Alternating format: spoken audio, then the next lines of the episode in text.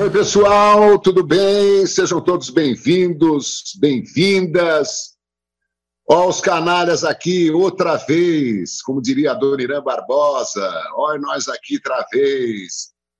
Eu e Rodrigo Viana no UOL ao vivo nesta terça-feira, das 14 às 15 horas. Vamos conversar com essa figura adorável, meu amigo, Zé Elias, muito obrigado por atender ao nosso convite, Zé. Você está bem? Estou achando você meio triste, meio preocupado. Está tudo bem? Não, João, tudo bom? Prazer estar tá, tá participando com vocês. É, é sempre uma, uma, honra estar ao seu lado. Prazer também é, participar com o programa com o Rodrigo também. É. Ou seja, só tem canalha aqui, né, João? Só canalha. Tem o Jonas também, que está aí. Não sei se nós vamos deixar ele participar, vamos? É, talvez, é um canalha também. Ô, João, pessoal do UOL, gente finíssima. gente pensaram que a gente ia embora, né, João? Mas estamos aqui outra vez, né? Muito boa tarde a todos. Semana passada foi muito difícil para todo mundo, já falamos a exaustão, isso aí, com uma partida do nosso meu charado, grande Rodrigo Rodrigues ali. Ô, João, é, você já apresentou o Zé Elias, é, não precisa apresentar o Zé da Fiel, né? É que é, é véspera de clássico, aí todo mundo. Você sabe que já me ligaram aqui, o Zé Elias vai jogar? O Zé Elias já parou de jogar, já tem alguns anos já. Tem um outro cara aí que outro dia ligou, falou, e o Rubinho, irmão dele? Nós estamos falando do Zé Elias. O Zé Elias, se tivesse nesse jogo amanhã, João, eu apostaria, mesmo não em não sendo corintiano, no Corinthians. Estou falando sério, porque sem preparo físico, certamente vai ser um jogo definido na raça, na vontade, que é a característica principal do Zé, né? E o Felipe Melo, que é o antagonista, o antagonista não joga. É, é verdade. Zé, a gente te convidou, cara, porque primeiro porque você é um cara muito legal, um amigo da gente, um cara que jogou no Corinthians, que é um dos é um dos retratos mais bem acabados da fiel torcida, né, do, do time do Corinthians, e por causa da sua carreira internacional, eu queria começar, Zé, falando sobre rivalidade. Né? Eu estava pensando aqui, o Brasil tem tantas rivalidades, inúmeras, né? Mas assim, se você percorrer o território brasileiro de norte a sul, é, você começa lá com todo estado tem rivalidades, né? Mas as mais tradicionais, Remo e Paysandu no, no Pará, Ceará e Fortaleza, é, Bahia e Vitória, é, Goiás e Vila Nova, Esporte Santa Cruz, é, Cruzeiro e Atlético Mineiro, Atlético Paranaense Coritiba, o Grenal, né, que muita gente diz que é a maior rivalidade, é, Flamengo e Vasco, e outros confrontos de grandes no Rio de Janeiro. É, não quero me esquecer de nenhum, mas Havaí Figueirense, todo, todo estado tem rivalidade, né? E São Paulo, talvez a maior rivalidade seja Palmeiras e Corinthians, Corinthians e Palmeiras, eu queria, primeiramente, que você falasse sobre isso, já que os dois novamente vão decidir o Campeonato Paulista. É... Olha, João. É... Você, você, você, parou de jogar e virou comentarista, né? Então você está bem. Você está bem. Você jogou na Europa, você jogou até em Chipre. Então você entende muito bem isso no ânimo do jogador, né? Tem diferença uma rivalidade para outra, é, é, um desespero ganhar de, de, determinados rivais. Como é que é Palmeiras e Corinthians? Diga aí. Olha, João, Palmeiras e Corinthians eu acho que fica atrás apenas de, de Olympiacos e Panathinaikos, né? O, o derby que eu, que eu joguei na, na Grécia. Lá é uma coisa muito mais intensa, é um calor assim humano muito mais forte do que aqui no Corinthians, aqui em São Paulo. É, é mesmo, é. É, lá é uma coisa de maluco, é impressionante é, como eles vivem esse jogo, né? Como eles, eles respiram esse jogo 15 dias antes mesmo da partida, você já tem é, o pessoal já começa a falar ainda mais do, do Panathinaikos Olympiacos ou Olympiacos Panathinaikos, ainda mais dependendo do que acontece durante a semana. Então, assim, é, é bem bem complicado. Mas eu acho que o é, Corinthians e, Palmeiras, é, João, eu acho que é aquele famoso casal 20, né? Um vive sem o outro. É, eu acho que é a grande rivalidade do futebol paulista e, e quem sabe acho que não do, do, não do Brasil, porque no Brasil nós temos outras grandes rivalidades, né, por conta do tamanho do nosso país e também pelos estados, é, mas acho que é um, é um clássico diferente. Eu comparo eu, eu, comparo, vamos dizer assim, Corinthians e Palmeiras hum, é mais pelo lado do, do Grêmio, né, do Grenal, do, do, Inter e Grêmio, do que Flamengo e Vasco, vamos dizer assim, né? Porque, teoricamente, os times do Rio são, são futebol, um futebol mais espetáculo, uma, uma forma de enxergar é, diferente o jogo, e o Corinthians não. O Corinthians e Palmeiras, você respira esse clássico, você sabe que dependendo do seu. Do, se você cometer um erro ao longo do jogo, você pode nunca mais jogar no Corinthians ou no Palmeiras, e dependendo da forma como você errar, você pode ter problemas até para encontrar um, um time futuro, né? Então tem muitas, muitas coisas aí que são, são difíceis de, de falar e de, de falar não, de viver, né? A pressão é muito grande. Quando você coloca a camisa e sabe que vai jogar contra o, contra o Corinthians ou contra o Palmeiras, né? Você sabe que você tem que dar mais do que 100%, a tua concentração tem que estar a mil o tempo todo, você não pode é, é, vacilar um segundo, e isso exige muito do, do jogador, né? Pela pressão que, que, que, tem nesse clássico, e aí você, a gente percebe aí ao longo da, agora, né, nós já estamos vendo, né, nos bastidores, o Andrés falando que não vai fazer o exame, é, o, o, o, pessoal do Palmeiras falando que espera que a arbitragem seja é, tranquila, né? Então, isso tudo faz parte do jogo e aí cabe também aos, aos, treinadores trabalharem da melhor forma possível dentro do vestiário para aproveitarem. Né? Por exemplo, o Vanderlei tem que trabalhar essa rivalidade aí do, do, do Palmeiras, que não ganha do Corinthians nos últimos anos, em, em finais. Né? O, o Corinthians trabalhar essa possibilidade de deixar o Palmeiras mais um ano na fila. São várias, várias questões aí que é, é têm que ser trabalhadas e que são vividas única e exclusivamente em clássicos como esse. Zé, eu ia até te perguntar outra coisa agora sobre os médio volantes que estão fazendo sucesso nessa volta aqui, quer dizer, os gols das semifinais foram marcados, tanto Palmeiras quanto Corinthians foram por volantes, que era a tua posição, mas daqui a pouco eu pergunto, porque você tocou já no assunto que está todo mundo falando, que é o, essa posição aí do Andrés, ah, o time não vai fazer o teste, porque o Palmeiras não cumpriu o protocolo, o protocolo não vai Palmeiras fazer, né? já decidiu que não vai, não, não, não vai fazer para esse jogo, vai fazer para o próximo. É, eu vi uma explicação longa agora há pouco do, do Moisés Cohen, que é, o, que é o, diretor médico aí da, da Federação Paulista, que eles dizem em síntese, João e Zé, que também já estão inteirados do assunto, é que ninguém descumpriu o protocolo, o protocolo não era uma lei, era só um protocolo, então assim, o Palmeiras foi para casa, o Corinthians ficou concentrado. Quem fica concentrado, teoricamente, não precisa fazer. Quem não fica, precisaria, é isso que vai acontecer. Agora, levantar uma bola dessa, esse protocolo não ser. A gente elogiou tanto a Federação Paulista de Futebol aqui, né, João? Então, acho que a gente está muito à vontade para falar. Voltou bagunçado, eu não sei se o Andrés tinha que falar aquilo. Aí o Edu Dracena, como disse agora o Zé Elias, deu uma declaração. Olha, mas tem que tomar cuidado com a arbitragem. E, e, assim, eu não estou criticando os dois, não. Eu estou dizendo que virou o jogo antes do jogo, como sempre, né? Eu só não sei se era o momento, né, com essa pandemia, de virar antes, jogo antes do jogo. Aí, é, o bastidor fica mais importante do que o dentro de campo, que está horrível. Os dois times estão jogando porcaria nenhuma, porque não tem nem condições físicas mesmo de jogar. É, eu queria te ouvir sobre isso, Zé, sobre esse imbróglio todo antes. O que é que você pensa dos dois lados? Você é um cara que se articula muito bem, fala muito bem. Tenho muita curiosidade de te ouvir sobre essa declaração do Edu Dracena, que é forte, sim, e, e o posicionamento do Andrés, que, assim, eu, eu, eu, sabe, eu tenho até uma boa relação com o Andrés, mas nessa aí eu, eu não gostei, não, mas é só minha opinião também. É, o, o, vou falar primeiro sobre a pandemia, né? Ontem eu estava participando também do programa é, na Fox e, e o Dr. Moisés entrou e nos explicou, né? O, o, problema, eu até então, eu estava achando que todos os clubes faziam o mesmo protocolo né, é, agiam da mesma forma, mas para minha surpresa ontem eu fiquei sabendo que o Palmeiras vai para casa, que o Corinthians vai concentrar, fica concentrado.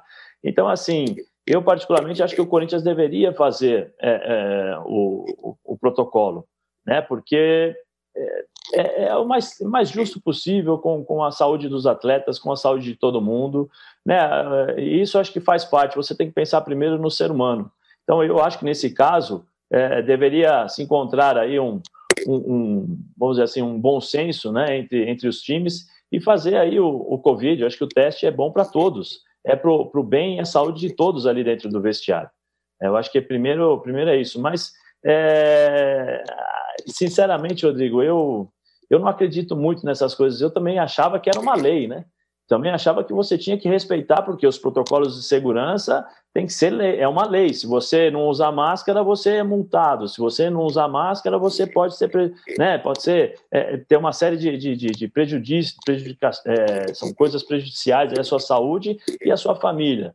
É, é, pelo menos é o que nós, as pessoas que são responsáveis pela saúde nos têm passado. E aí você vê que na hora de fazer o teste, justamente é, é, para tentar passar segurança para aquelas pessoas que estão ao redor, você não faz, ah, não, mas é porque cada um segue um protocolo. Ou seja, tá bom, quem assiste essa, essa entrevista fala o seguinte: é, Rodrigo, pode sair, fica à vontade, não tem problema nenhum. Eu vou ficar trancado. E, João, você sai só das quatro às cinco, entendeu? Faz o seu protocolo, eu faço o meu e o Rodrigo faz o dele. Infelizmente, é, é, é pelo que eu entendi, é isso. E é uma pena, porque essa não é a mensagem que você poderia passar é, é, para a população. Depois não vai adiantar é, cobrar da população fazer os protocolos corretamente, porque eles vão poder e vão, eles, vão, eles terão o direito de falar, mas o futebol, sabe o futebol? O futebol fazia da forma como cada um entendia, então eu vou fazer do meu. Então tem, tem muitas coisas que eu particularmente não, não concordo nesse aspecto, mas se eles decidiram, se a, a junta médica está em, em conformidade com isso, é, infelizmente a gente não pode, não pode fazer nada, né? Lembrando que tem muita gente morrendo ainda pelo, pelo Covid. Em relação às declarações do, do, do Edu Dracena, que é meu, meu amigo, meu irmão, eu acho que ele está mostrando que ele é, é igual, é, né? Tô, entrei para ser dirigente, vou, vou me comportar como todos virou os outros. dirigente. É, virou tá jogando o jogo, tá jogando tá o jogo já. É, tá jogando o jogo. Infelizmente é assim, porque se ele não, não falasse nada, provavelmente alguém do Corinthians iria falar ou ia ficar quieto, porque dessa vez né, com os episódios recentes com, por conta do Klaus, ninguém vai falar nada do Corinthians em relação a isso. Então, o Andrés, eu acho que já puxou o tema do Covid para justamente tentar tirar um pouco o foco dessa, dessa coisa da arbitragem. E o Palmeiras vai tentar chamar é, é, atenção para isso justamente por conta daquilo que aconteceu em 2018. Né? É uma guerra nos bastidores, e por isso que eu falei que os treinadores têm que entender como é que tem que entender não, né? Tem que saber aproveitar isso, porque se você carregar muito esse ambiente dentro do vestiário, o, o, o, ambos os times podem correr o risco de perder jogadores logo cedo, né? Porque os caras entram tão pilhados, ah, porque o árbitro vai me prejudicar, porque o árbitro é a favor do Corinthians, porque o árbitro não expulsou fulano de tal, vamos ver. Aí o, e o Corinthians fala, ah, o árbitro está pressionado, então ele vai inverter as, as faltas contra nós, ou seja, tem que saber trabalhar porque senão uma entrada um pouco mais forte, uma palavra que muitas vezes nesse jogo você acaba soltando, né, porque às vezes escapa por conta do nervosismo, pode pressionar o árbitro também a tomar qualquer atitude errada e você acabar prejudicando a sua equipe. Então, é, os bastidores funcionam dessa forma, né? E, e aí o treinador tem que saber é, é, é explorá-los da, da, da melhor forma possível para não perder um jogador em campo. Eu acho tá tudo muito, muito infantil, sabe? Muita infantilidade. É, acho que aqui em São Paulo o futebol tem um, um, caráter muito profissional, né? Os árbitros podem errar, mas não acredito absolutamente nada em, sabe, árbitro pressionado, vai apitar a favor desse ou daquele, não vai marcar isso ou aquilo. Acho, acho uma coisa totalmente insensata, principalmente num estádio sem torcida. É, acho que é muito barulho para sabe, para vender também o espetáculo. O Rodrigo citou aí uh, a Federação Paulista de Futebol, o presidente Reinaldo Carneiro Bastos, ele contou aqui para gente que a federação se cercou de tudo que era possível né, para evitar qualquer contratempo. Mas eu, particularmente, sou totalmente contra a volta do futebol. Como disse o Zé Elias, é, cerca de mil pessoas morrem diariamente no Brasil ainda por causa da Covid-19. Mil pessoas, um pouco mais até, é a média de mortes diárias no Brasil. E acho que o futebol, mesmo em São Paulo tendo se cercado de todos os cuidados, ele é um exemplo para estados que não têm o mesmo controle, os mesmos protocolos e tal, correrem riscos muito maiores. Né? A gente viu o que aconteceu em Santa Catarina, mas enfim, o futebol está de volta e já que estávamos falar, né, porque afinal de contas torcedores de Corinthians e Palmeiras estão ávidos pelo jogo de amanhã e de domingo, é, alguém leva vantagem, na sua opinião, pela experiência é, enorme do, do Vanderlei Luxemburgo e pela pouca experiência do, do Thiago Nunes, que antes do Corinthians trabalhou no Atlético Paranaense, é, e o momento das duas equipes, é como é que você avalia? Tem favorito um jogo desse? Não, João, eu acho que está muito igual, né? É, se nós tivéssemos aí uma, uma final pré-pandemia, é, eu, eu é, colocaria o Palmeiras como favorito, né? Porque eu acho que antes da, da pandemia, da parada, o Palmeiras estava melhor, o Palmeiras já tinha encaixado a sua equipe, o Vanderlei já tinha encontrado é, é, um rumo, né? A estrada onde, onde seguir, e o Corinthians estava patinando, né? Patinando, o Thiago perdeu o Ramiro, e aí quando, quando o Ramiro saiu do time, ele acabou é, se perdendo um pouquinho na, na direção e, e, tentou encontrar de todas as formas é, é, a equipe ideal e não conseguiu. No retorno, aí nós tivemos algumas mudanças. Por exemplo, o, o, o, Dudu saiu do Palmeiras. O Palmeiras, nos últimos anos, tem sido contra, tem, tinha sido modelado, montado, né?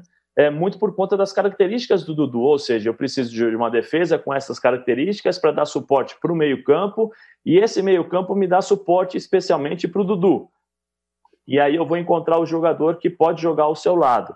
E foi assim durante muitos anos. E agora, na pré-pandemia, estava sendo assim. Né? O Palmeiras muitas vezes variava as jogadas, variava os sistemas táticos justamente para deixar o Dudu ou um pouquinho ao lado do, Adriano, do Luiz Adriano, ou um pouquinho do, do lado de fora, né? para ele jogar um pouco mais aberto. Com a saída do Dudu, o Vanderlei tá, precisou remontar a equipe em três jogos. Né? Ele precisou testar é, é, as soluções que ele vai poder é, utilizá-las lá na frente. Eu não acho ainda o Palmeiras é, que, que, o Palmeiras está jogando um bom futebol, embora no jogo contra a Ponte Preta, no meu modo de ver, fez o melhor jogo do Palmeiras e acho que o melhor jogo do Campeonato Paulista, porque foi um, um jogo bem aberto, dentro das possibilidades da Ponte Preta, é, com os três meninos ali, dois meninos na frente, no meio-campo, junto com o Ramires. E o Palmeiras, eu acho que tem um pouco mais de opção no banco para poder modificar é, as duas partidas. Por isso eu acho que o, que o Palmeiras, nesse caso, pode levar uma pequena, uma pequena vantagem por conta da, da do banco. Né? Nas mexidas, nas trocas, o Vanderlei pode ter uma, uma, uma variação maior dentro da partida. O Thiago é, é vai, vai, aprove vai se aproveitar do, do momento. Né? O momento do Corinthians é um momento bom, porque vem de três, três vitórias, mas as três vitórias, se você for analisar, o Corinthians não é que o Corinthians jogou de forma é, é, bonita, jogou pelo resultado. Contou com os erros dos, dos, goleiros, né? Contra o Palmeiras, eu não acho que foi erro do Everton, porque a bola desviou é, é, no Felipe Melo em cima do Everton, e nós sabemos que o gramado do Corinthians é um gramado diferente, então a bola é, pegou uma velocidade, o Everton não, não conseguiu é, defender, mas se você lembrar contra o Corinthians e Palmeiras, o Palmeiras, no segundo tempo, fez cinco, seis jogadas sensacionais, lá, oportunidades de gol, e o Cássio foi o melhor jogador em campo. Então ali já não estava funcionando alguma coisa. Nos outros jogos, né, o Corinthians apresentou um bom futebol dentro daquilo que era é a sua realidade, muito por conta da entrada do, do Gabriel junto com o Anderson e o Jô ali na frente. Eles montaram um pouco uma estrutura é, é, para você criar as referências. Né? Então você joga atrás, o Gil e o, e o Avelar tem a referência do Gabriel ali na frente, que consequentemente tem a ligação do Anderson com o Jô ali na, no ataque. Então isso deu um pouquinho mais de confiança ao Thiago. Mas eu ainda acho que o, que o Palmeiras, por ter um pouco mais, por ter um banco melhor, pode levar vantagem no Corinthians, pode, pode ser considerado levemente, vamos dizer assim, é, é, favorito. Mas, sem dúvida alguma, a pressão é no Palmeiras. A pressão vai em cima do Palmeiras, a expectativa para o Vanderlei, porque o Thiago já conseguiu levar o time à final né? E aí ele pode usar, olha, cheguei na final, ainda não é o time que eu estou querendo, é, mas mesmo assim nós conseguimos chegar. Todo esse discurso que nós sabemos que os treinadores aproveitam, né, por conta dos resultados. E se você lembrar, João e, e Rodrigo, né? Eu acho que o Vanderlei está vivendo aquela rivalidade de 93. Você lembra de, ah, o Palmeiras não sei quantos anos na fila, é o Vanderlei. Fatalmente ele vai usar toda essa experiência né, para tirar o peso da, da, da, das costas dos jogadores do Palmeiras para eles poderem entrar em campo e jogar de forma tranquila. Ô Zé e João e todos que nos assistem, já bastante gente, obrigado. Aliás, daqui a pouco a gente já lê algumas perguntas. Eu também não quero ficar muito falando do extracampo, que é chato pra caramba, mas sabe, João, eu estava pensando ontem, como é que o, o Hospital Albert Einstein erra 23 testes do Bragantino antes do jogo contra o Corinthians? Não errou um ou dois, errou 23 né? 23. Né? Aí a federação, agora há pouco, se pronunciou, ah, então, isso é falatório antes do jogo, essa coisa do Andrés e do, e do Palmeiras, é normal. Não, não é normal. Vocês vão me desculpar, mas não é normal errar 23 testes, não é normal você ter um protocolo seguido para um e outro para outro. Eu não vou fazer aqui o jogo do, do é normal, do tá tudo bem. Não, não é normal. O campeonato voltou na hora que não tinha que voltar. Todos nós achamos o protocolo ótimo. Foi o melhor protocolo mesmo, baseado na Europa. Mas não era para acontecer esse, esse imbróglio todo. A questão do, do, do, VAR foi muito falada mesmo. Quer dizer, o VAR funcionou dentro da federação. É, eu não vou nem discutir se era o cartão vermelho ou não. Acho que essa discussão também já deu. Mas, assim, vamos, vamos, vamos pôr na, na ponta do lápis que o juiz não deu falta voltaram o lance por conta do VAR. E tudo bem, eu acho que já foi discutido isso em todos os programas, mas eu queria colocar que, juntando tudo isso, viu, João, é, é uma volta bagunçada e não esperada do futebol paulista. Se a gente juntar que 23 testes eram, deram um falso positivo no hospital, maior referência do país, né? Tudo bem, era um outro laboratório, que eu já ouvi falar isso também. O Aí você tem né? É, é. É, é, puseram a culpa no laboratório, mas foi dentro do Hospital Einstein, né? Que é, que é, aí falam do SUS depois. Aí você tem essa questão do protocolo, dos dois lados. É, aí você tem a questão do VAR. O que eu estou dizendo é eu só estou falando do extracampo porque o extracampo ficou mais importante mesmo. Dentro de campo, eles não têm condições, ué. A gente está vendo, viu, viu, o Cássio ser o melhor jogador da partida, o Vanderlei, como o Zé desenhou aí, com um pouco mais de alternativas, porque tem mais jogadores. Agora, bola mesmo, a gente não está vendo. A gente está vendo um time que não é, não é o futebol que o Thiago prometeu. Né? Alguém certamente falou assim, amiguinho, vamos, vamos, vamos fazer futebol de resultado agora e pronto, senão você nem fica. E ele fez isso inteligentemente, até que enfim, né? Eu só estou desenhando aqui, o, João, você me corrija, vocês dois têm mais experiência dentro da bola do que eu, mas é, nós não voltamos com o futebol, nós voltamos com, com o extra futebol. O futebol mesmo não voltou no futebol paulista. Acho que nenhum lugar do Brasil. Nenhum lugar do Brasil. Até por uma condição física. Não estou colocando culpa nos jogadores e nos técnicos, não. Mas nós voltamos só com esse entorno, com essa falação, com essa desorganização. Com isso, voltamos a todo vapor.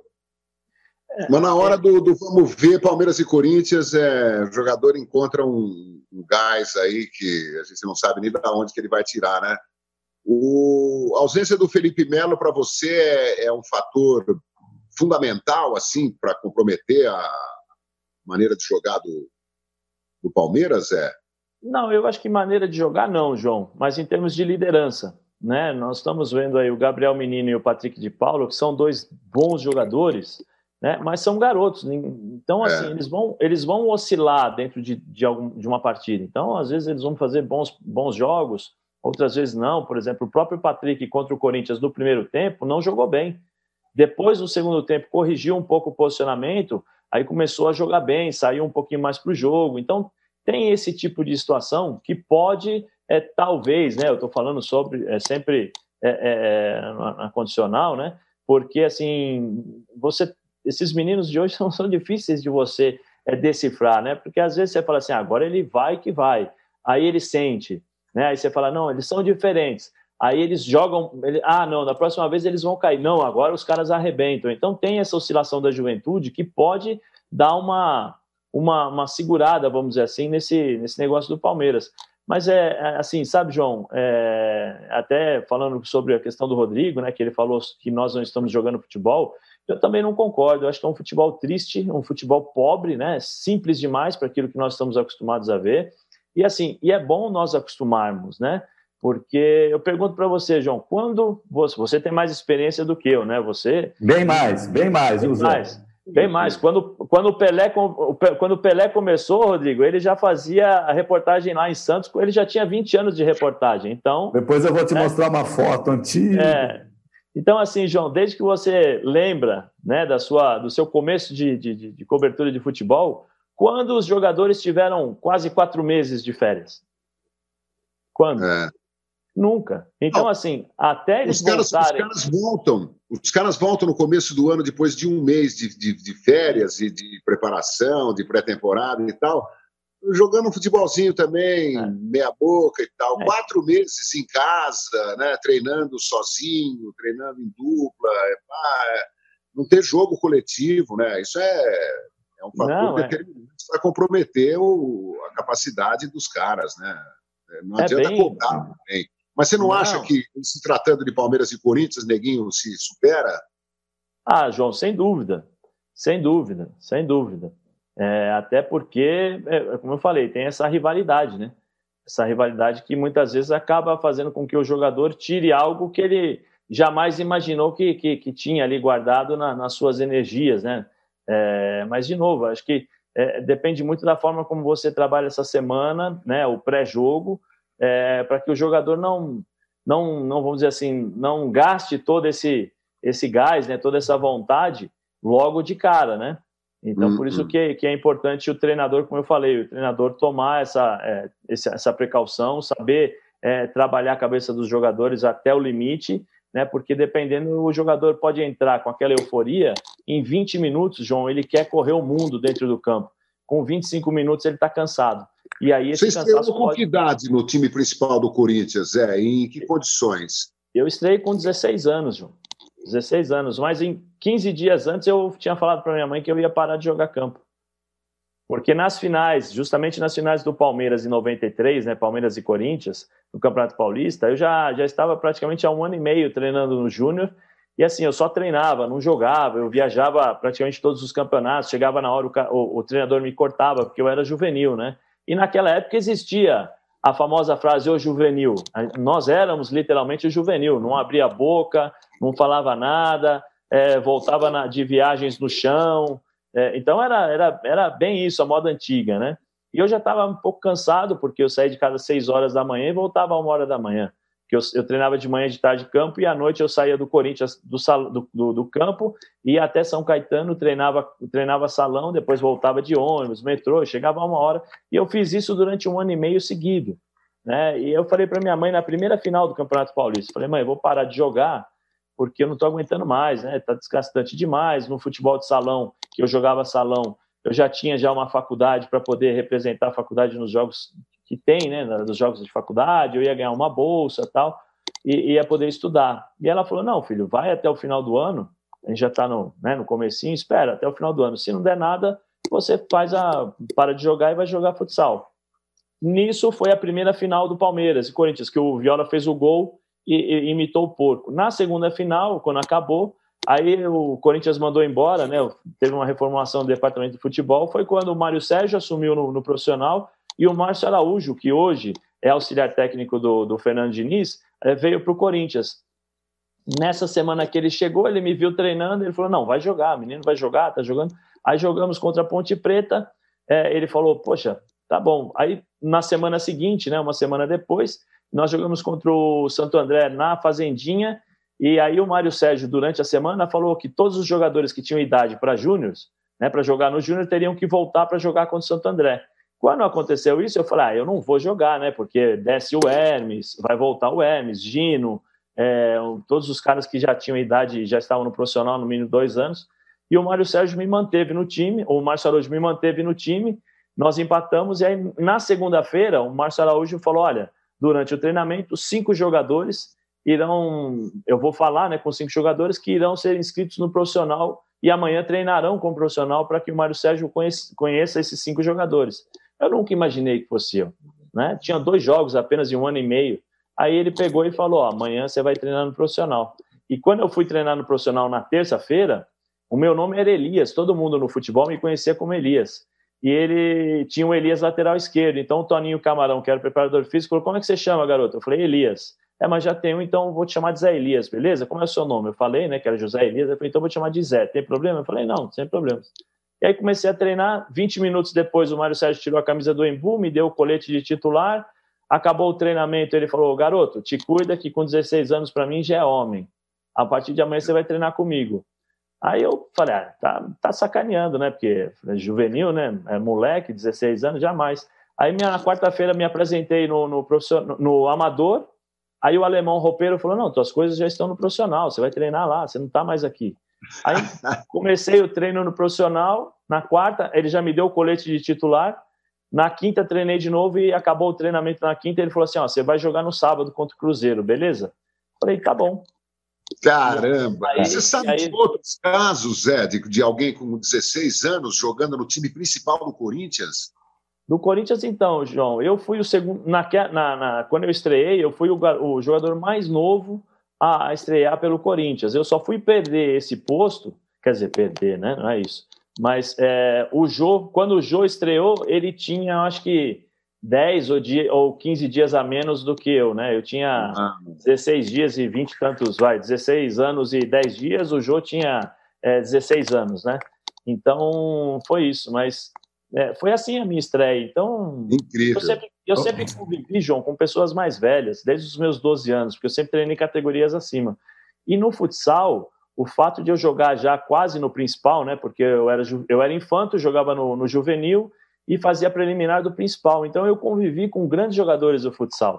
Convivi com Paulinho Rosas, com Miral, com Batata, com Banzé, né? É, com toda essa geração de futsal do, do, do brasileiro. E isso me fez ficar com os pés no chão, tranquilo, quando eu fui jogar. Então, quando eu olhava para o Ronaldo, eu falava, pô, é Ronaldo, o goleiro do meu time né? O Viola, o Viola é o meu é o centroavante do meu time. Minha mãe chegou a falar: "Pô, filho, você sabe que você está jogando lá do Ronaldo, porque minha mãe é corintiana roxa, né? Lá do Viola". Aí eu falei para ela: "Não, tô sabendo, mas para mim eles são iguais, pô, filho, você não fica olhando". Falei: "Não, eu fico é, tomando bronca deles o tempo todo, pô". Zé.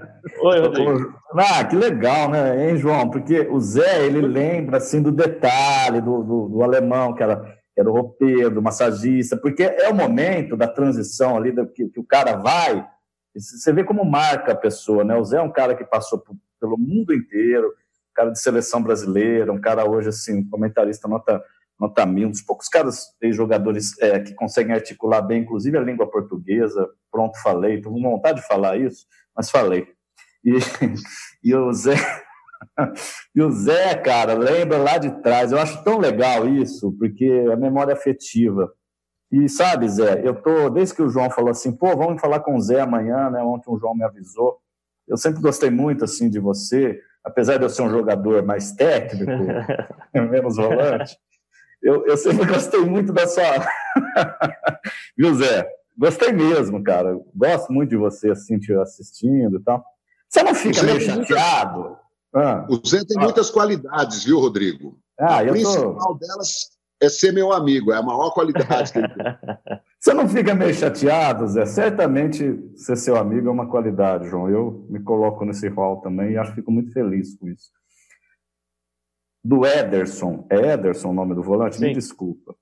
É, eu acho ele esforçado, chegou outro dia. Mas você não fica meio assim, pô, eu levei minha vida inteira, comecei com 16 anos, salão, fui atrás, batalhei, passei o Zé da Fiel, o Zé Elias e tal.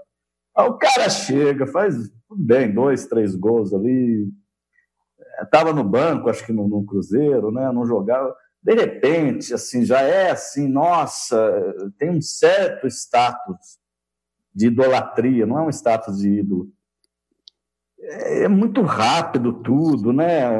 Você não, você não fica meio assim, Zé? Você que passou uma história inteira lá, nada contra o jogador. Não estou falando nem do jogador, talvez eu esteja falando mais da nossa classe mesmo, midiática, que pega e já fala, olha, porque precisa vender o espetáculo, né? É, não, mas é, é, realmente é isso, né, Rodrigo? E até porque, antigamente, nós tínhamos uma forma diferente de ver o futebol, é, não de ver o futebol, mas o relacionamento jornalista, né, repórter, é, com os jogadores era, um, era, era muito diferente, porque assim, você tinha é, o treino, os jornalistas ficavam sentados no banco onde nós estávamos, né, durante os treinamentos, acabava o treinamento, nós dividíamos a mesma água, o mesmo é, Gatorade, vamos dizer assim, e aí, por exemplo, o Rodrigo vinha, né, você vinha e falava assim, Zé, a gente pode fazer uma entrevista? Não, beleza, sem problemas. Ô, João, é, o João vinha, ô Jô, posso fazer uma entrevista com o Jô? Vem cá, Jô, vamos conversar. Quer dizer, era, diretamente, era diretamente esse trato. Né? Era direta, é, o respeito era diferente, a forma como você trabalhava esse tipo de situação era diferente. Então, ou seja, você tinha a cada semana ou a cada dois, três dias, você tinha um personagem diferente. Né? Então, você não centralizava muito as notícias. Ah, o que aconteceu, e aí não tenho nada contra, eu acho que é, é, é uma profissão e eles estão fazendo a profissão deles, nada contra, pelo amor de Deus, né, começou a surgir, começaram a surgir os assessores de imprensa. Depois os assessores de imprensa pessoais, né, os, é, passaram a criar os assessores de imprensa do clube. Então você tem que falar com o assessor do clube para falar com o assessor de imprensa, do assessor de imprensa pessoal você fala com o assessor do clube, ou seja, ficou uma, um relacionamento muito difícil. Então hoje, se você analisar, vai um jogador para fazer a entrevista junto com o treinador. Ou seja, você vai falar a mesma coisa. Então você pega chato, os jornais. Chato, é, você vai pegar os, os jornais, você tem a mesma, as mesmas palavras. Aí depende da, da habilidade do jornalista em fazer a, a, a, em criar o entendimento, ou ler nas entrelinhas o que pode ser utilizado, tal, para criar uma manchete, né? É, e, e, aí você tem um jogador que faz três gols e lembra, né? E lembra um pouco a característica do Paulinho, que foi um dos grandes jogadores uns recentes, né? Dos grandes jogadores do Corinthians. Então, automaticamente você já puxa o personagem, já faz a comparação e aí vai muito da mas onda. É, mas, mas, não, mas não pode comparar o Ederson com o Paulinho. Não, não, não, não, não, não, eu sei, mas eu estou dizendo, por isso que eu falei, por conta das características e por conta dessa, falam, necessidade, né? dessa necessidade de você criar o personagem para vender o jogo, né? E aí não é, não é culpa, mas é como eu falei, todo o meio, tudo aquilo como foi desenvolvido e criado ao longo dos anos, essa, essa evolução, acabou gerando isso. Então, assim, tem, tem, tem muita responsabilidade, mas é aquela história, Rodrigo. Às vezes você consegue fazer três, quatro jogos, eu não estou dizendo do Ederson, não estou falando de uma forma geral. Três, quatro jogos, as pessoas já levantam esse, essa possibilidade, mas só que aí você tem um ano e meio, dois anos, três anos para provar isso. É, o maior exemplo disso é o que nós estamos vendo, por exemplo, com o Lucas Lima. Lucas Lima no Santos fez um bom ano, fez seis meses bom, e ele está vivendo desses seis meses até hoje. Né? Ele então, pegou o corona antes de todo mundo, ele é, foi visionário. Entendeu? Então tem esse tipo de situação. Muitas vezes você cria a, mens a, a mensagem né, para vender o personagem, mas o jogador, justamente porque, como você falou, ah, ele não tem, não é o Paulinho. Então, fatalmente, se ele não conseguir atingir o Paulinho, que eu acho que são coisas distintas, é, daqui a pouco essa comparação pa para. E aí nós vamos criar outros, outros personagens para tentar vender o jogo do, do Corinthians, ou um personagem para vender o jogo. Infelizmente, é funciona assim. Né? É, Como o brasileiro vive em função do futebol, né? associando, fazendo conexões, ligando o futebol à sua vida pessoal, à vida dos amigos, né? É, é o tempero da vida do, do, do, brasileiro médio, né? Claro, tem gente que odeia futebol e tal. Ô Zé, o nome do Fernando Diniz apareceu nessa conversa aqui quando você falou do Márcio Araújo, né? É, eu li o Arnaldo Ribeiro dizendo que o Fernando Diniz é indefensável, que o São Paulo tem que tirar o Fernando Diniz, sugerindo a contratação do Mano Menezes. Eu, não, eu particularmente, não concordo, respeito muito meu amigo Arnaldo Ribeiro, mas é, acho que é um momento completamente anômalo, né? É, não dá para você fazer análises mais contundentes, mais profundas e tal mas quero ouvir a sua opinião. Você acha que Santos, com todos os seus problemas financeiros, né, o Sacha e o Everson tentando romper o contrato na justiça, parece que o juiz até é, considerou que a pretensão do Sacha não tem base, é a última coisa que eu li a respeito, é a desclassificação, as derrotas, né? O Santos perdeu duas vezes para times do interior, o São Paulo perdeu em casa, foi desclassificado, o Fernando Diniz. Você acha que eles são mesmo é, indefensáveis, o Fernando Diniz, o Gesualdo, que o Santos e o São Paulo deram um vexame, é, que é hora de, de mudança? Qual é a sua visão? Não, eu acho que, por exemplo, no caso do São Paulo, é, para mim foi um vexame, né? Por aquilo que aconteceu. O Mirassol perdeu 18 jogadores, teve jogador que chegou na terça-feira para jogar na quarta. Então, para mim, eu classifico como um vexame. É, o, Mas o Mirassol, Diniz... Mirassol jogou mal, na sua opinião? Não, não, não jogou mal. Não jogou mal, mas João. Então, mas, então mas você... não, eu só quero você... dizer o seguinte: então, jogar Sim. bem ou mal não tem nada a ver com o fato de ter perdido 18, chegou o cara na véspera. Se o time jogou bem, é, talvez essa química deu certo, né?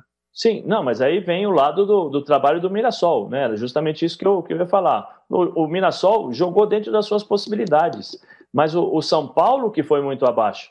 O São Paulo, o, o Mirassol não tem culpa nenhuma. Eu estou falando em relação àquilo que deveria ter sido trabalhado no São Paulo. Olha, jogaram com perdendo 18 jogadores. Acho que foram nove ou seis, eu não me engano, se são nove ou seis titulares, né? Ou seja, nós como São Paulo, dentro de casa, é, estou falando isso como tem que ser trabalhado no vestiário. Não podemos perder esse jogo. Se a gente não ganhar na técnica, nós vamos ganhar na força, na garra, na raça, na vontade. Não pode. Por quê? Já existia o fator ter ganho, ter, é, é, ganho do Guarani, né? É, e classificado o Corinthians. Então já tinha essa pressão, porque a, a, a torcida do, do, São Paulo mandou, se manifestou, falando que os jogadores, quando querem ser malandros, eles, eles sabem e tal. Então já tinha essa pressão extra. Quando você perde para o Mirassol com todo esse contexto, é, você acaba se tornando o alvo. Né? E o Fernando Diniz vai ser o alvo, não tem jeito, pela forma como. Ele, o, o, Diniz, ele, vamos concordar que ele é o alvo sempre, né? Porque Sim. ele se propõe a jogar, a perder, inclusive, como perder, mas ele se propõe. Também não estou fazendo nenhuma defesa do Diniz aqui, não, mas é um cara que se propõe no Sim. campo, né? O, o problema, né, Rodrigo? É, então, o problema do, do Diniz, eu acho assim, acho super interessante a proposta dele de jogar.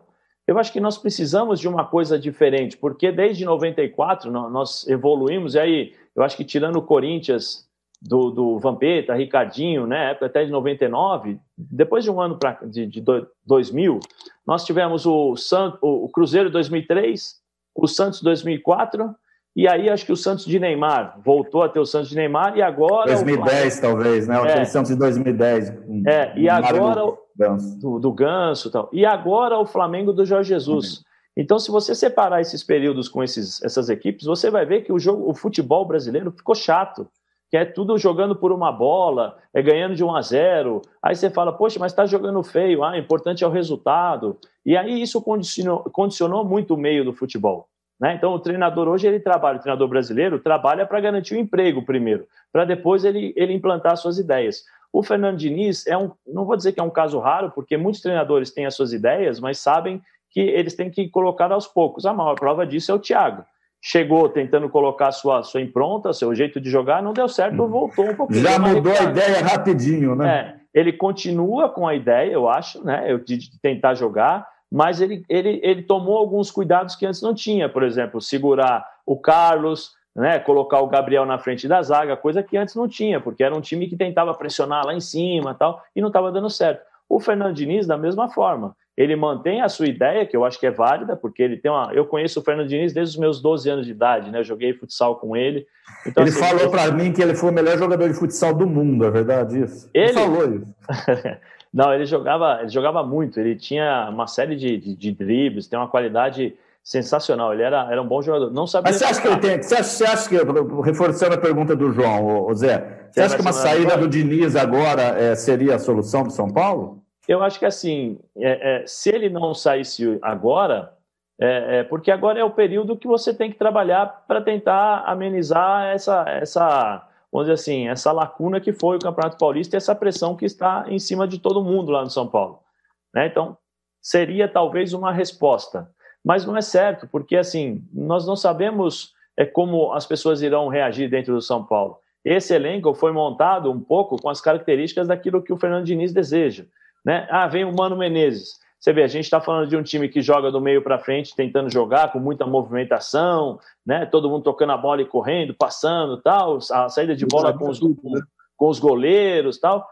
O Mano Menezes já não é isso. O Mano Menezes já é um cara mais de posicionamento, um time mais organizado né, que é a famosa frase, um time posicional, né, tem esse, esse trabalho que vai mudar totalmente a configuração. A, a pergunta é: será que ele vai ter tempo para fazer isso? Quanto tempo ele vai ter? Né? É, ah, o Fernando Diniz está aí. Eu acho que agora é, vai ser muito mais.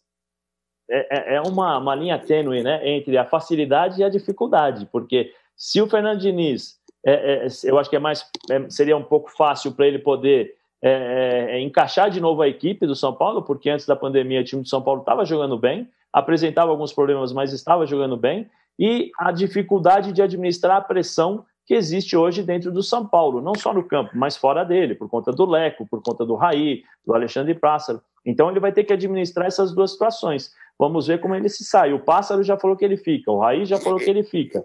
Agora, eu não confio nisso, né? Quando o dirigente fica falando muito, não, ele fica, ele fica, ele fica. Está entregando, perde, né? Perde a primeira, é, ele é mandado embora. Sair, né?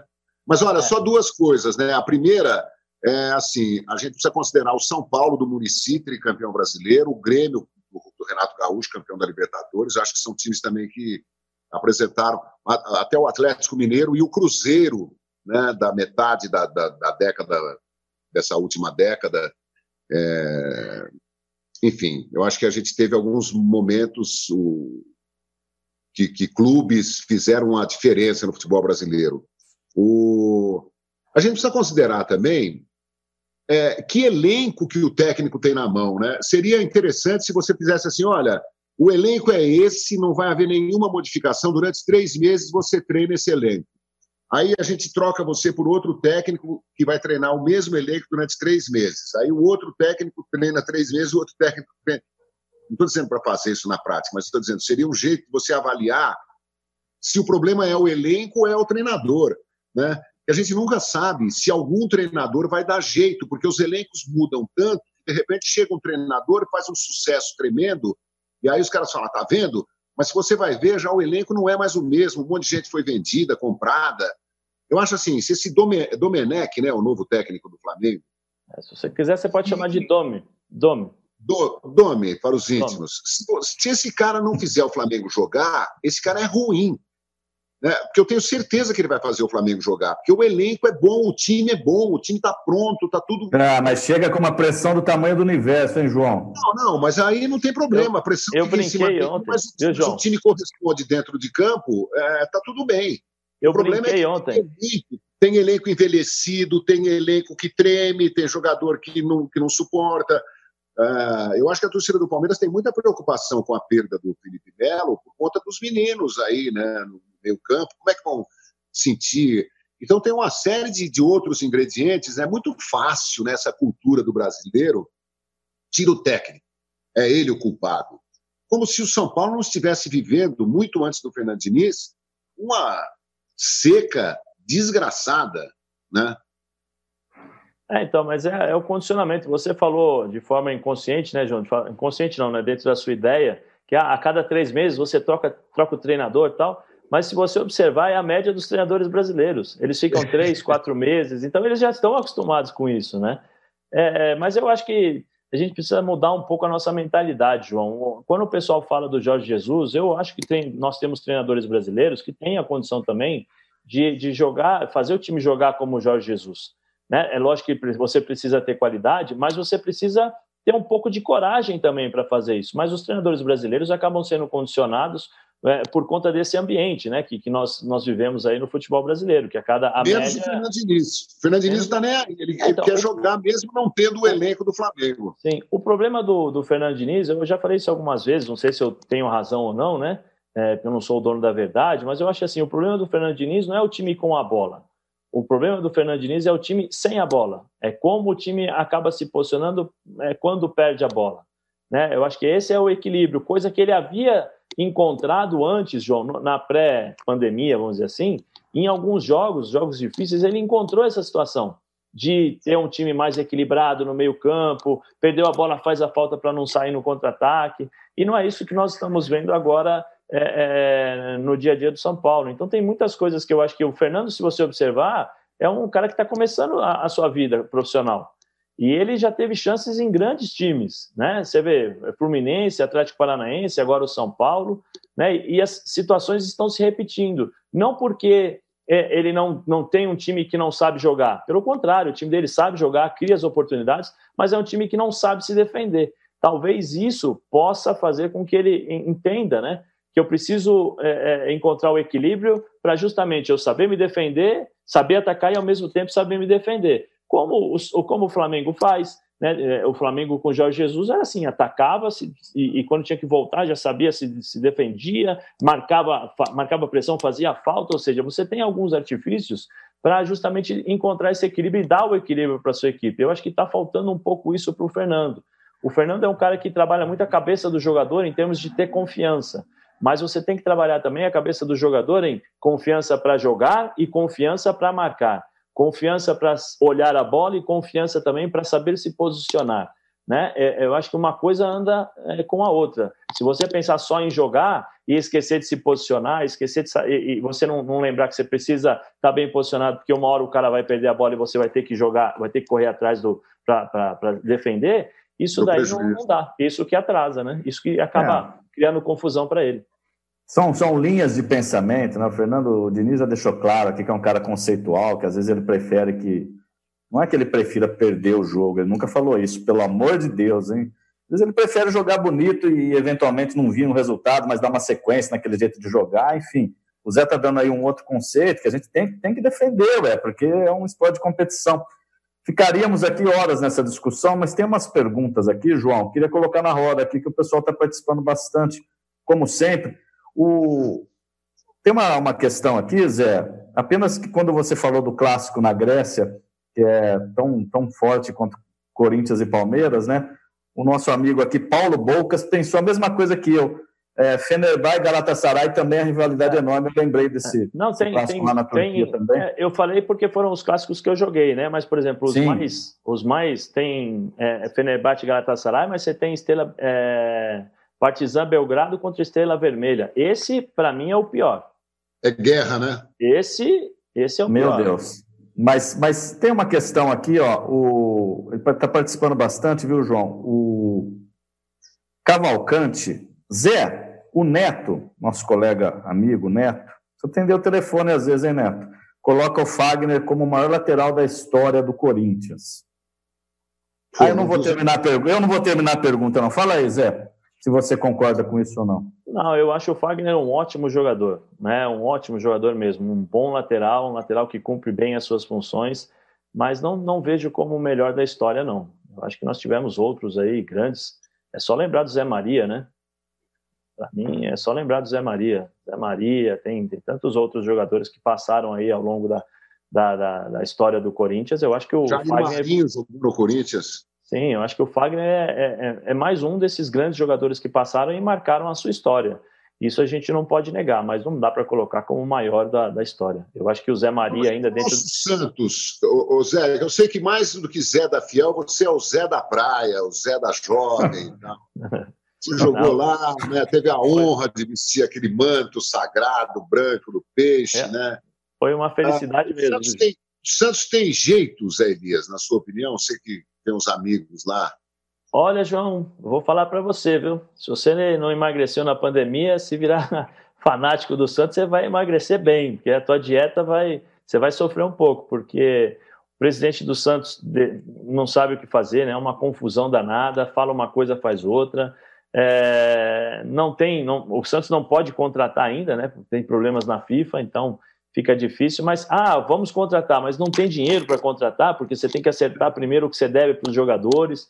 Então, assim, é uma situação complicadíssima. Você tem. O Santos, no ano passado, tinha um estilo de jogo com o e com o material que tinha, que eu acho que só o São Paulo conseguiu tirar aquilo que é do Santos, aquilo do Santos do ano passado, então explorou bem esse tipo de situação. E aí você traz o, o antítese, né? Porque você traz o, o Gesualdo, que é um cara que vamos primeiro nos defender aqui, vamos arrumar a equipe bem postada é, é, para depois sair, entendeu? Para depois sairmos organizados. Eu não jogo com a defesa aberta como jogava antes, tal. Ou seja, você é, é joga fora. Zé, mas você me desculpa, eu, eu vou fazer o advogado do diabo, porque você acabou de, de criticar entre essa, essa falta de fala no Diniz, por exemplo, que o Gesualdo faz ao excesso. não, mas eu falei assim, eu falei brincando, né? Fiz uma imitação do, do, do Gesualdo, mas por quê? Porque eu estou tentando explicar que é, é, pegaram o Gesualdo, que é um treinador totalmente ao contrário do, do, do São Paulo. Né? É um cara que trabalha um pouco mais o time mais organizado, não tem essa defesa que sai é, é, para marcar lá em cima, como saía a defesa do ele não joga três é, com defensores, você joga, ele joga totalmente diferente. Então, ou seja, você tem que recomeçar um trabalho do zero. Aí, mas só que esse trabalho, com esse tipo de, de posicionamento, com esse tipo de equipe, é, é, com a qualidade que tem, você, vai, você sabe que você pode chegar até um certo ponto. Esse é o teu limite, né? É, é você não vai poder ultrapassar esse limite, porque eu acho difícil no Campeonato Brasileiro, com 38 rodadas, o Santos ficar jogando com, com essa equipe. Primeiro, o Sanches já tem, eu acho um grande jogador, mas tem uma idade já avançada, então não vai conseguir jogar todos os jogos. O Marinho é uma incógnita também, é um ótimo jogador, mas tem, tem dia que ele joga demais e tem dia que ele faz o que ele fez é, é contra a Ponte Preta. O Soteudo, eu acho que é o cara diferencial desse time, mas vai ser é, é, vigiado assim bem de perto dos times adversários. E aí você pergunta, quem vai fazer essa bola chegar para o Soteudo? Quem vai fazer Pituca. essa bola chegar para o Marinho? É o Pituca? É, pelo que parece, é o único no meio campo, né? Porque é. o Sanches é um jogador mais de chegada para finalizar. Então, assim, é muito pouco. E aí você pega o fora de o extra-campo do Santos, você tem o presidente que a, a, decisão que ele tomou, né? Ele falou que ia descontar 30% é, e, pelo menos o que eu li, ele ia descontar 30%, ele descontou 70% dos jogadores, sem comum acordo, ou seja, só isso, uma vez conversando com o advogado, só isso dá motivos para você pedir uma, uma, rescisão contratual, porque para você fazer o desconto, você tem que ter a anuência né, dos jogadores, você tem que ter o um acordo com os jogadores. Então, tem uma série de coisas que você acaba estourando o vestiário. Você acha que é só o Ederson, o Ederson e o, e o, e o Sacha que querem entrar na justiça? É, para sair? Não, muita gente que está ali dentro sabe o que está acontecendo e não vê uma perspectiva é, boa. Uma coisa é o Santos Clube, outra coisa é a administração do Santos né? Isso acaba prejudicando e o jogador também tem, tem família para sustentar, tem uma série de coisas aí, compromissos para honrar, né? Que coisa, é. viu? A situação ah, do é. Santos é realmente dramática. Eu tentei falar com o presidente do Santos ontem, liguei para ele, mas ele não me atendeu. É... Eu queria saber mais detalhes e tal. Estou é... muito preocupado Estou muito preocupado com o Santos, porque não tem dinheiro, o elenco é muito reduzido, né? faltam peças importantes e tal, conflitos. O presidente se defende, dizendo que ele encontrou a dívida do Santos altíssima, uma série de, de, de funcionários é, recebendo do Santos e o Santos sem condições de, de continuar pagando. Ele teve que fazer uma administração parecida com a que ele fazia no, no banco onde trabalhava, enfim.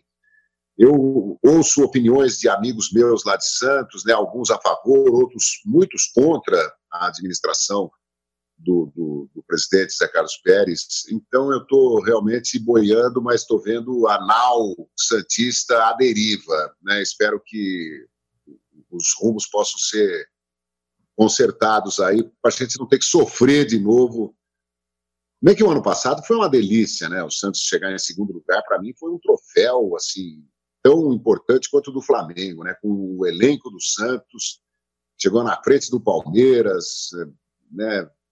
Eu achei o um negócio impressionante, né? E ainda ganhamos de 4 a 0 do Flamengo na, na, na última rodada, né? Foi para deixar claro, assim, que não, não, não estávamos lá para brincadeira. Ô Zé, pouca gente sabe que você jogou em Chipre, né? Você jogou em Chipre. Joguei Você, um ano em Chipre.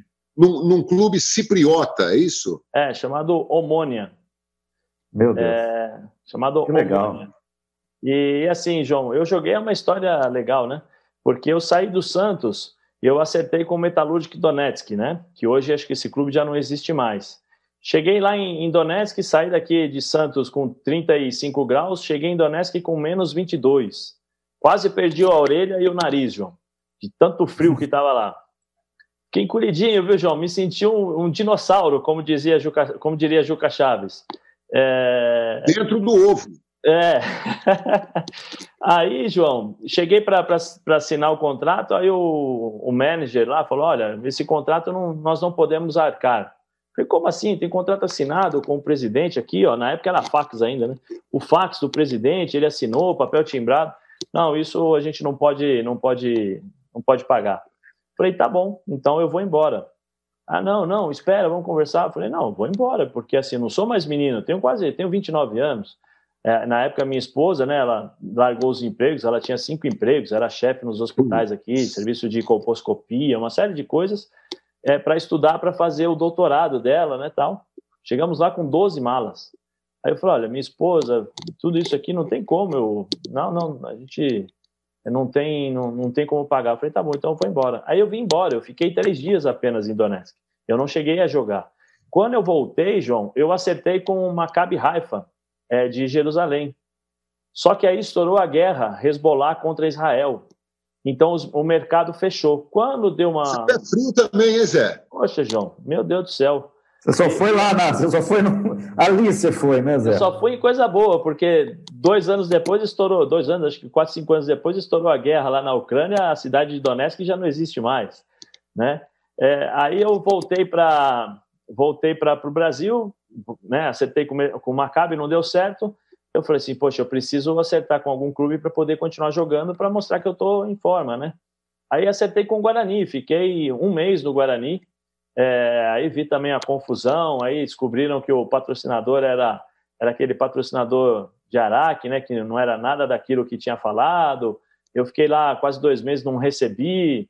Aí peguei, pedi rescisão e fiquei treinando. E quando surgiu a oferta do time de, de Omônia, de Chipre, né, é, já tinha já tinha alguns alguns clubes assim interessados, mas eu tinha que acertar logo. Acertei, fui para lá Fiquei praticamente um ano lá, assim, é, é um país fantástico, eu recomendo aí quem tem aí a, a, a lua de mel, né, para para é, aproveitar, né? Vamos dizer assim, lá é um lugar fantástico, um lugar maravilhoso. É, tem... A lua de mel é boa no Chipre?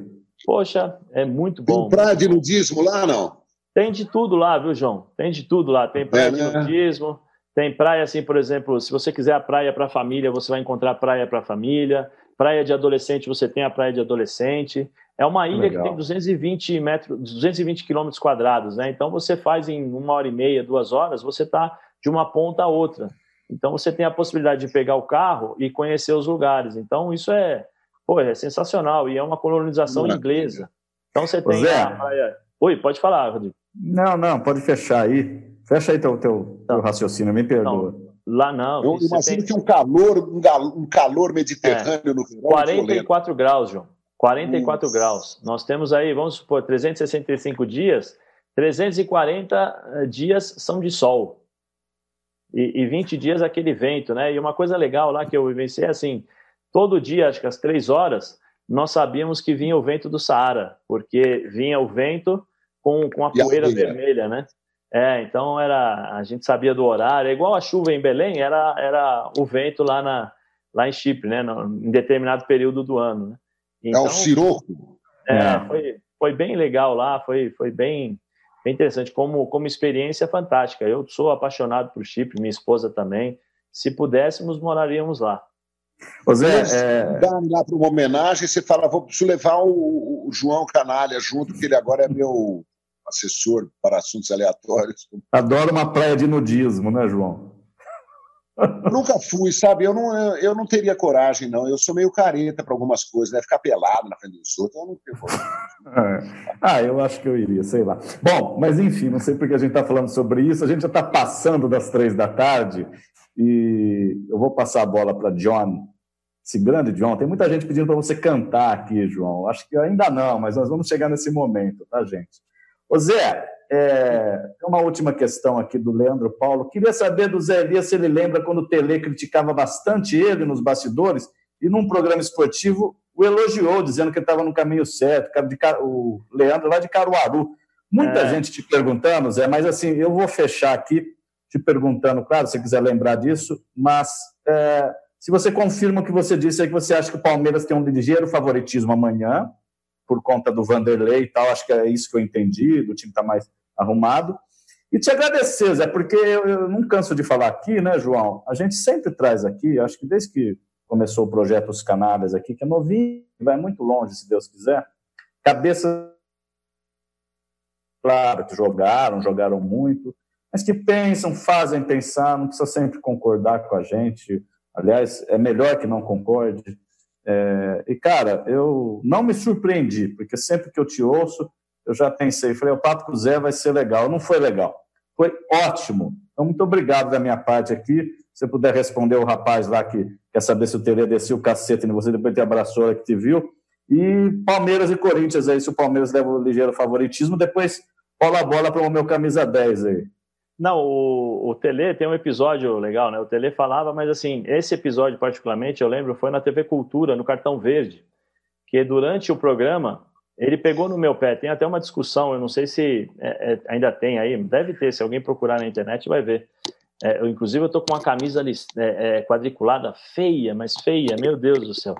E e aí o Tele pegou no meu pé o programa inteiro, falando que eu era violento, que eu não devia bater, que eu não ia fazer isso. Aí eu teve uma hora que eu discuti com ele. Eu falei assim: ah, se eu sou tão violento, se eu jogo dessa forma, por que, que o senhor joga então com o Luiz Carlos Goiano e com o Dinho no meio-campo? Tira os dois, põe centroavante. Aí nós discutimos no programa. Aí foi pro intervalo, ele pegou na minha mão e falou assim: garoto, continua assim, que você tá jogando bem pra caramba. Eu olhei assim para ele, falei: puxa vida, né? É, foi, foi esse episódio que, que, que, aconteceu, que eu não me esqueço, né? foi, foi um prazer. Mas talvez eu acho que ele, pelo fato de não ter liberdade comigo, né? Talvez ele, ele tenha tentado me mostrar uma situação que, que depois, logo depois, me ajudaria, né? Que seria jogar futebol, né? Mas só que aí não foi com o Tele, foi o Jair Pereira que me ajudou muito na minha na recuperação da minha, da minha carreira em 94, né? Porque eu passei um período o, primeiro semestre de 94 com alguns problemas, Carlos Alberto Silva, aquela história que eu falei sobre os treinadores e falarem, olha, vai jogar e aí você não consegue dosar, né? Porque o treinador te instiga tanto e que você quer explodir o mundo, né? Você quer matar todo mundo. E o Jair conseguiu me colocar nos trilhos e aí eu ganhei a bola de prata, né? É, já que o João tocou no assunto que eu fui jogador mais novo no Corinthians, eu fui o segundo jogador mais jovem a ganhar a bola de prata até aquele é dia. Né? Eu ganhei, é, o primeiro jogador a ganhar foi acho que 78, que foi o Mauro Galvão, com 18 anos, e depois um outro atleta para ganhar de novo, né? Demorou todo esse tempo, fui eu em 94 que, que, que acabei conquistando essa, essa bola de prata.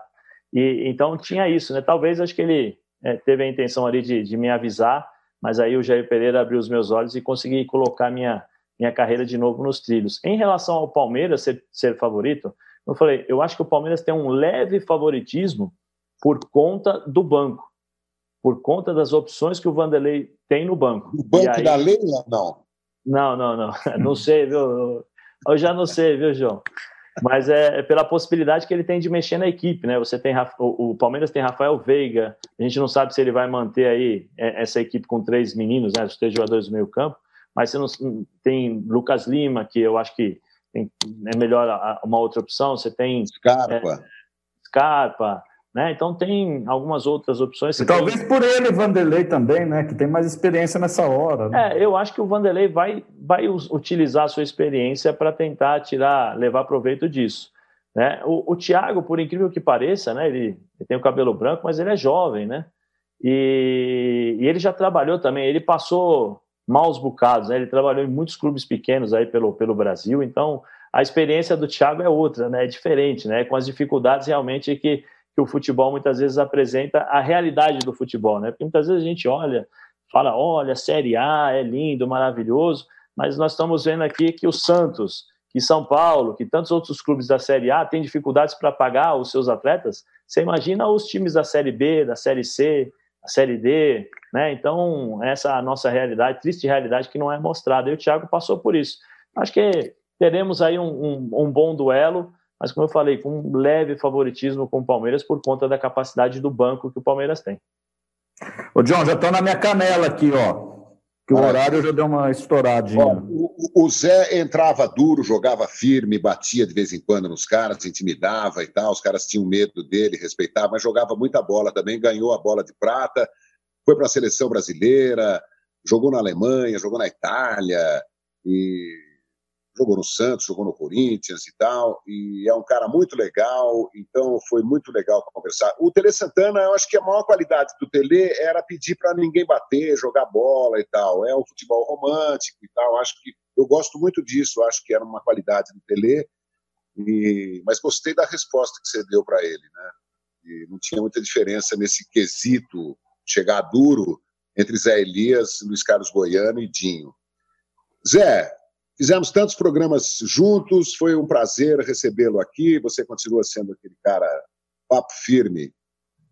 Falar em papo firme, o, o que o Rodrigo quis dizer para você é o seguinte: ele queria cantar aquela música Não me canso de falar que te amo e que ninguém vai tirar você de mim. A gente se vê logo mais, hein, Zé? Um grande abraço. Ah, um abraço, João. Prazer enorme ter participado do programa com vocês. Rodrigo, poxa, bom demais poder conversar, bom demais poder trocar ideias diferentes, né? Eu acho que isso faz bem para a gente, como, como ser humano, né? Conhecer cabeças diferentes e pessoas que estão fora do futebol, né? Muitas vezes nos trazem visões diferentes de coisas que a gente muitas vezes está envolvido ali no futebol dia a dia e acaba não enxergando. Então, pô, foi um prazer. E é uma honra sempre poder estar ao lado do João, né? Ele sabe disso, já falei para ele que ele é um amigo muito querido, muito especial, né? Mesmo depois de ele ter saído da ESPN, eu sempre que posso eu ligo, é, porque ele me ajudou muito quando, quando eu estava na ESPN, né? Com o seu jeito de ser, né? com as suas conversas. Ele, sem perceber, ele, ele me ajudou bastante. Então, a, a, uma gratidão eterna por aquilo que ele, que ele fazia por mim na ESPN sem saber.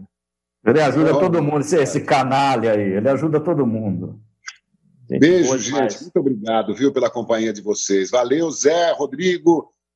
Terça-feira que vem tem mais, às 14 horas aqui no UOL.